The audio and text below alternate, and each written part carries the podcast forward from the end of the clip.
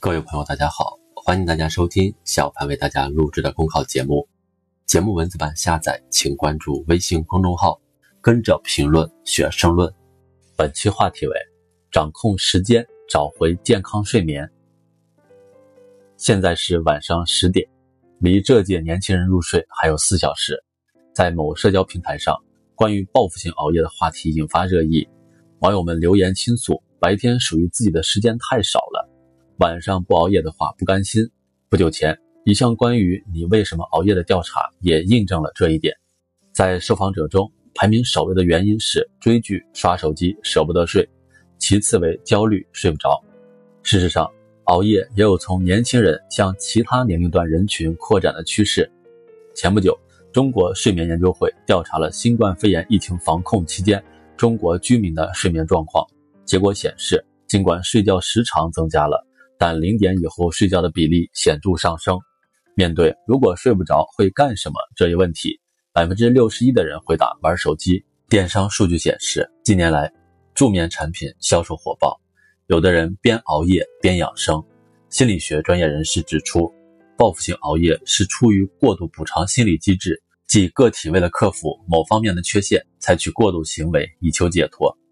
不少人在忙碌一天后，无视身体疲劳信号，似乎只有到了夜深人静的时候。才能缓解焦虑。选择熬夜往往是主客观因素叠加的效果。除去被迫熬夜的加班族、育儿族，在信息无远弗届、无所不在的媒介环境下，很多人熬夜是沉迷于手机，受困于信息茧房。热搜话题瞬息万变，网剧综艺争奇斗艳，短视频包罗万象，刷不完的精彩让人根本停不下来。有专家指出，一些人明知熬夜不好。却仍然身不由己，是心理资源不足的表现。白天自制力用完了，夜晚就缴枪卸甲。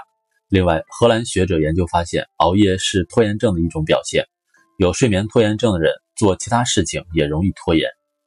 由此看来，尽管熬夜提供了舒缓情绪的可能，其负面效果却不容忽视。更加自律，提高对时间的掌控力，才能找到更加适合自己的生活节奏。我们需要重估睡眠的价值。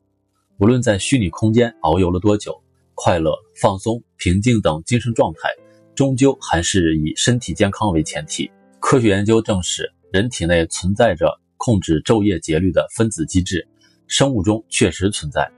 一项针对大学生的研究表明，熬夜会加重焦虑。当前，人类正面临新冠肺炎疫情全球大流行，在病毒面前，健康体魄自带的免疫力是抗击疫情的重要防线。国家卫健委发布的《应对新型冠状病毒肺炎疫情心理调试指南》强调，规律作息正是因为良好的睡眠有利于增强免疫功能。真正的重视睡眠，努力实现良好作息，有效减少熬夜，才能守护身体健康。我们需要重建对时间的感知。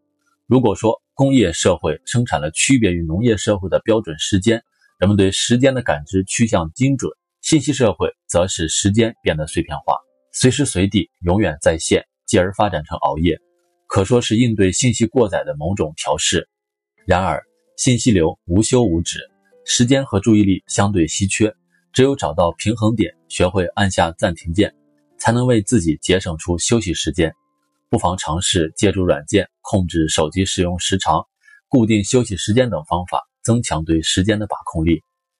夜深了还不想睡的理由有很多，比如生怕会错过什么。然而，熬夜玩手机、看信息、刷视频，也许会错过更多，譬如清晨的一缕阳光，亦或是精力充沛的美好一天。